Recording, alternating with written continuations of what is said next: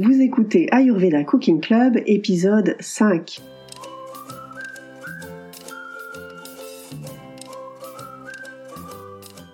Bonjour et bienvenue, je suis Tiffaine Paonessa, je suis nutritionniste et je suis ravie de vous accueillir dans cet Ayurveda Cooking Club.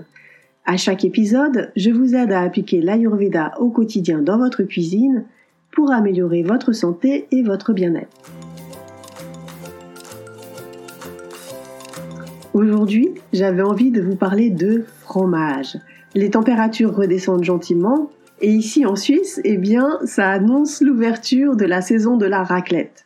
Alors, blague à part, au fur et à mesure que le temps se rafraîchit, personnellement, je ressens le besoin de quitter les petits plats frais et légers de l'été pour des aliments un peu plus consistants. Quand on commence à s'intéresser à l'Ayurveda, on pense parfois que certains aliments sont considérés comme plus acceptables que d'autres. D'ailleurs, beaucoup de personnes pensent que pour manger ayurvédique, il faut manger végétarien, voire carrément vegan.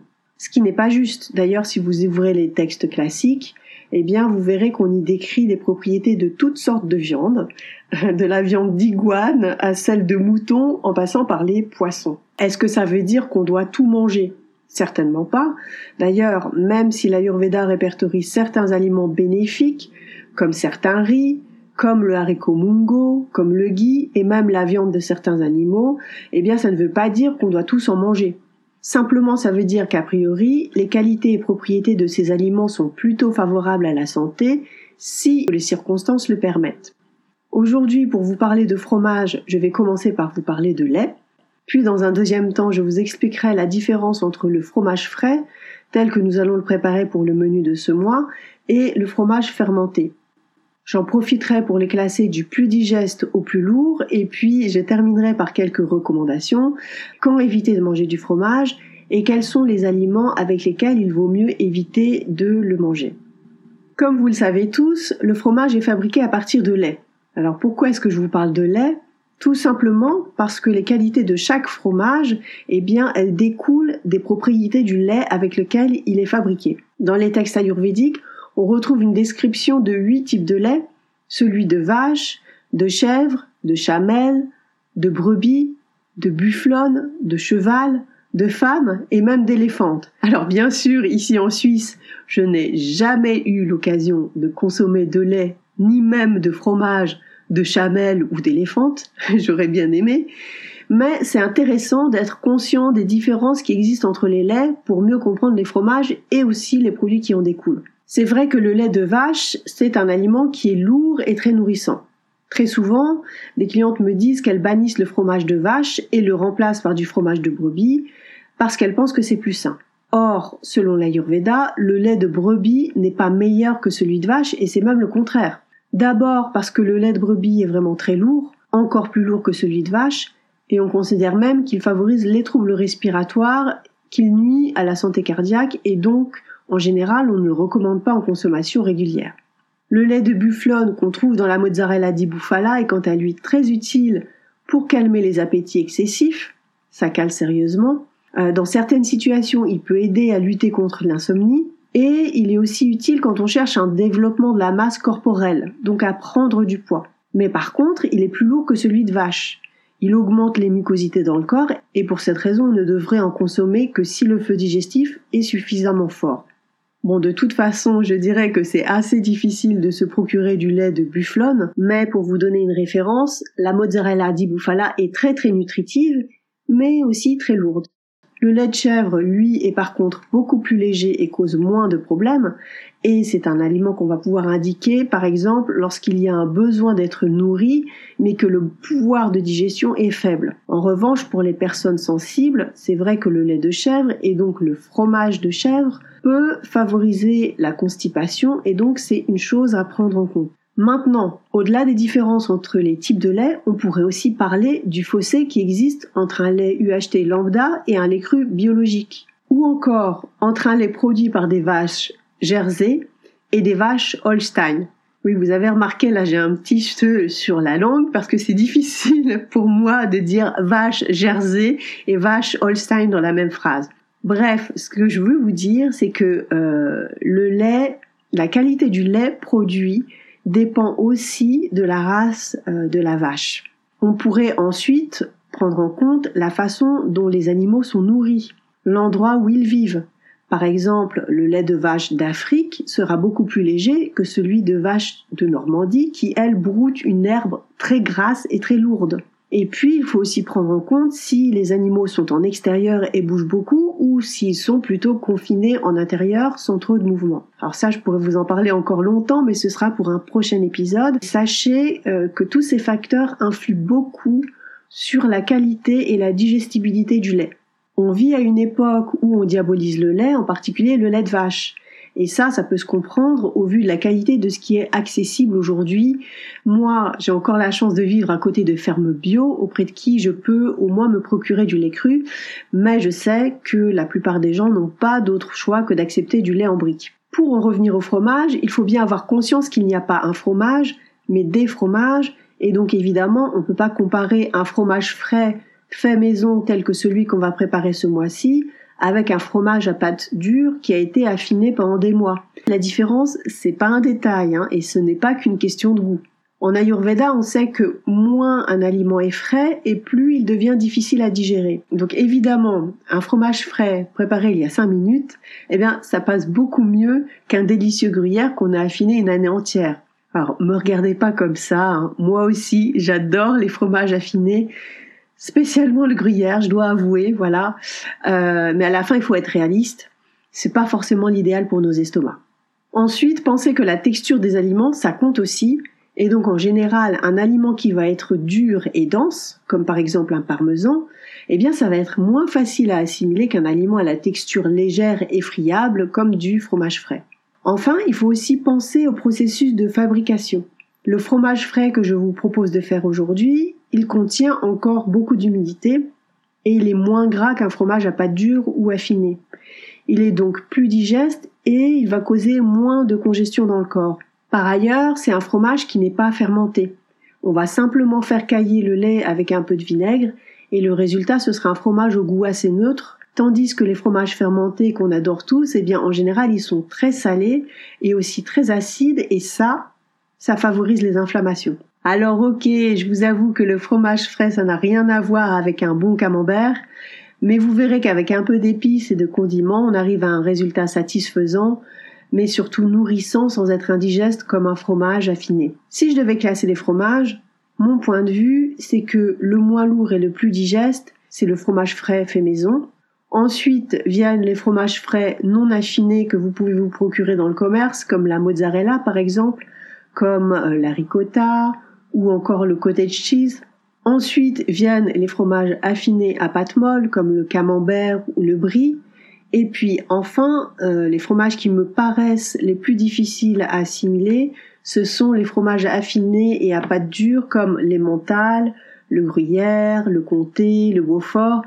Une cuillère à soupe sur un beau gratin une fois de temps en temps, ça va.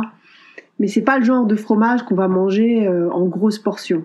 Alors bien sûr, ce que je vous dis là, ça découle de mon analyse personnelle des qualités de ces fromages et de mes expériences.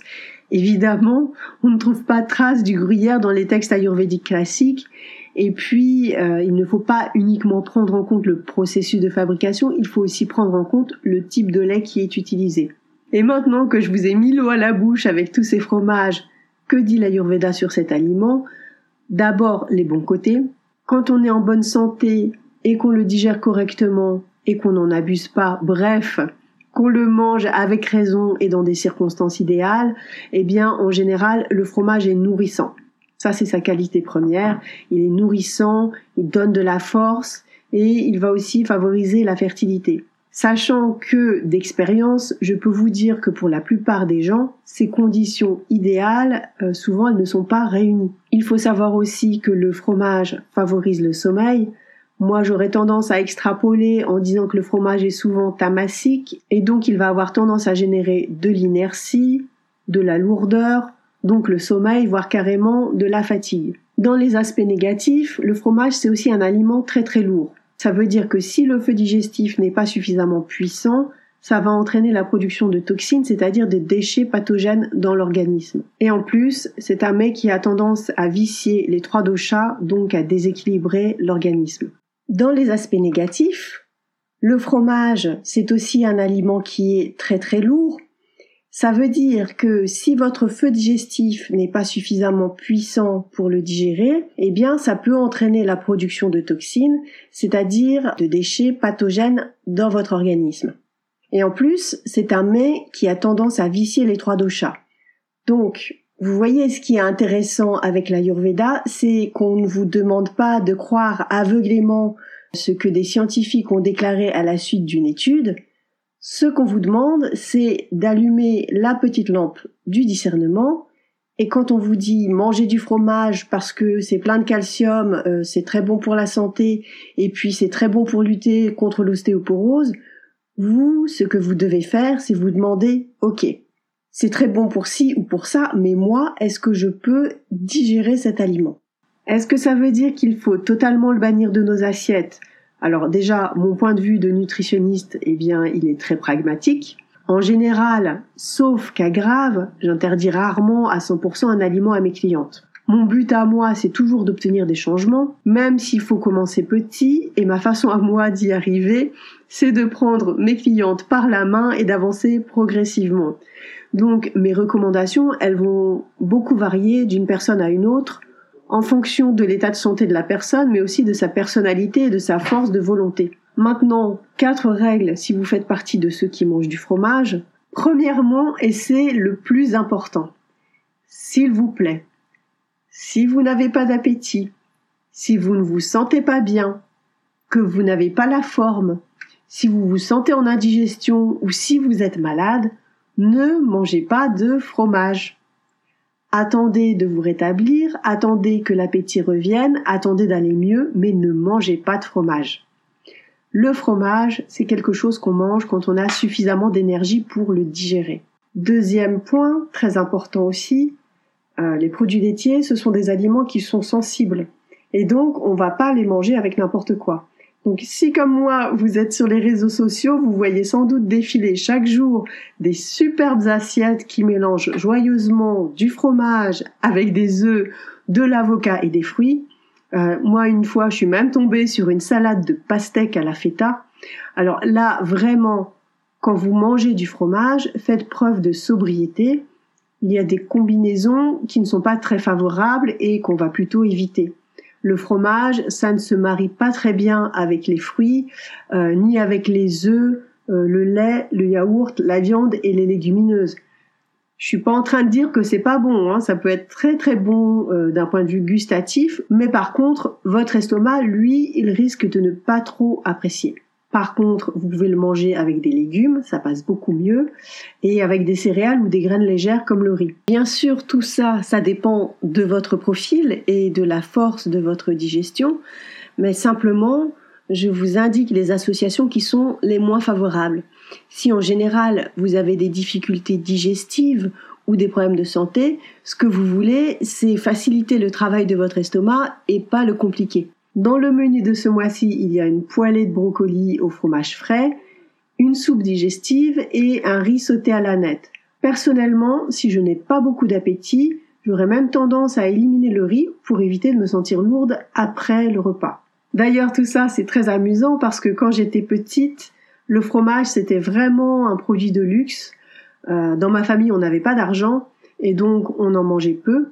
Et je me rappelle très bien ma grand-mère qui me disait toujours on ne mange pas le fromage sans pain, c'est de la gourmandise. Eh bien aujourd'hui, sauf si vous avez un super feu digestif et puis que vous avez une activité physique suffisante qui vous permet de brûler facilement des mets très lourds, je conseillerais plutôt d'éviter d'associer le fromage avec les produits à base de blé parce que c'est une association qui demande vraiment beaucoup d'efforts pour être digérée.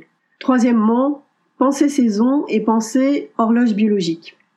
C'est pas pour rien si la fondue c'est une spécialité suisse et pas une spécialité brésilienne. Si on mange facilement du fromage dans les pays froids, c'est parce qu'en général, les populations de ces zones géographiques ont un agni, un feu digestif plus fort. Eh bien ça, ça marche aussi avec les saisons. En général, en été, par temps chaud, le feu digestif est plus faible et clairement, c'est pas le moment de festoyer au fromage. Ce principe-là, ça marche aussi avec le moment de la journée. Le soir, c'est un moment où notre capacité à digérer ce que nous mangeons diminue et ça, Ça veut dire que même si un dîner raclette, ça fait toujours son effet parce que c'est convivial, eh bien le soir, c'est vraiment pas le moment de manger quelque chose d'aussi lourd. Donc réservez plutôt le fromage au déjeuner. En général, c'est le moment où on est le plus en capacité de l'assimiler. Et je précise que je ne suis surtout pas en train de vous dire de manger des raclettes, hein, parce que ça représente quand même euh, des quantités astronomiques de fromage pour nos pauvres estomacs. Simplement, si vous devez euh, manger du fromage, faites-le de préférence avant 15 heures. Quatrièmement, pensez fréquence. Si vous êtes en bonne santé, ça peut être ok de manger du fromage une fois de temps en temps. Euh, le corps, il a quand même une capacité de résilience tant qu'on n'outrepasse pas ses limites. D'autant qu'il y a une sorte d'habituation de l'organisme. Si dans votre culture, on mange du fromage de génération en génération, probablement que vous aurez plus de tolérance à ce produit laitier qu'une personne qui viendrait du Japon par exemple. Maintenant, à la question thème de l'épisode de ce mois, le fromage peut-il être un aliment sain au quotidien ou au moins en consommation régulière? Ma réponse euh, qui découle de mon interprétation personnelle des indications données par l'Ayurveda, c'est que bien évidemment, ça dépend. Ça dépend de la quantité, ça dépend de votre état de santé, ça dépend de votre niveau d'activité physique et ça dépend aussi de tas d'autres choses, mais contrairement à la diététique moderne qui considère la nourriture surtout sur la base de ses qualités nutritionnelles, en Ayurveda, les aliments qu'on va recommander au quotidien sont d'abord ceux qui sont faciles à digérer, qui ne vont pas créer de congestion ni favoriser la production de toxines dans le corps. Un diététicien vous dira peut-être que le fromage c'est bénéfique, parce que c'est une source de protéines, que c'est une source de calcium, de vitamines, etc.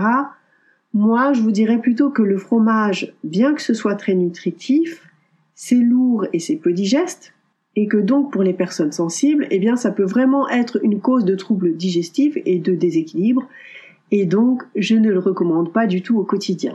Si vous ne consommez pas déjà de la viande, du fromage une fois de temps en temps à midi en petite quantité et en fonction de l'état de votre feu digestif, ça peut être ok. Mais si vous avez une vie plutôt sédentaire et que vous faites une raclette par semaine, euh, sachant que ça fait bien 200 grammes de fromage fondu dans l'estomac, eh bien clairement, de mon point de vue, c'est trop. Notre organisme, eh bien, il a une capacité d'adaptation, et c'est vrai que tant qu'on est jeune, l'effet de nos agapes peut passer inaperçu, mais au fil des années qui passent, l'accumulation de déchets dans le corps, eh bien, ça favorise l'apparition de maladies chroniques. J'ai parfois des clientes qui me disent qu'elles ont des moments de craquage irrépressibles sur le fromage, et de mon point de vue, lorsque ça arrive, c'est qu'il y a un déséquilibre quelque part qui mérite d'être examiné. Donc si vous êtes dans ce cas, n'hésitez pas à me contacter pour un suivi en nutrition ayurvédique. On arrive à la fin de cet épisode. J'espère que ce numéro vous a plu. Si oui, laissez-moi un petit commentaire sur votre plateforme d'écoute préférée. Ça m'aide à faire connaître le podcast et mon travail. Je vous laisse donc avec le menu de ce mois-ci. Si vous ne le saviez pas, l'Ayurveda Cooking Club, c'est un rendez-vous gratuit avec un menu à découvrir tous les 1 ou 2 mois dans votre boîte email. Rendez-vous sur ayurvedageneva.ch pour avoir toutes les infos. À très bientôt!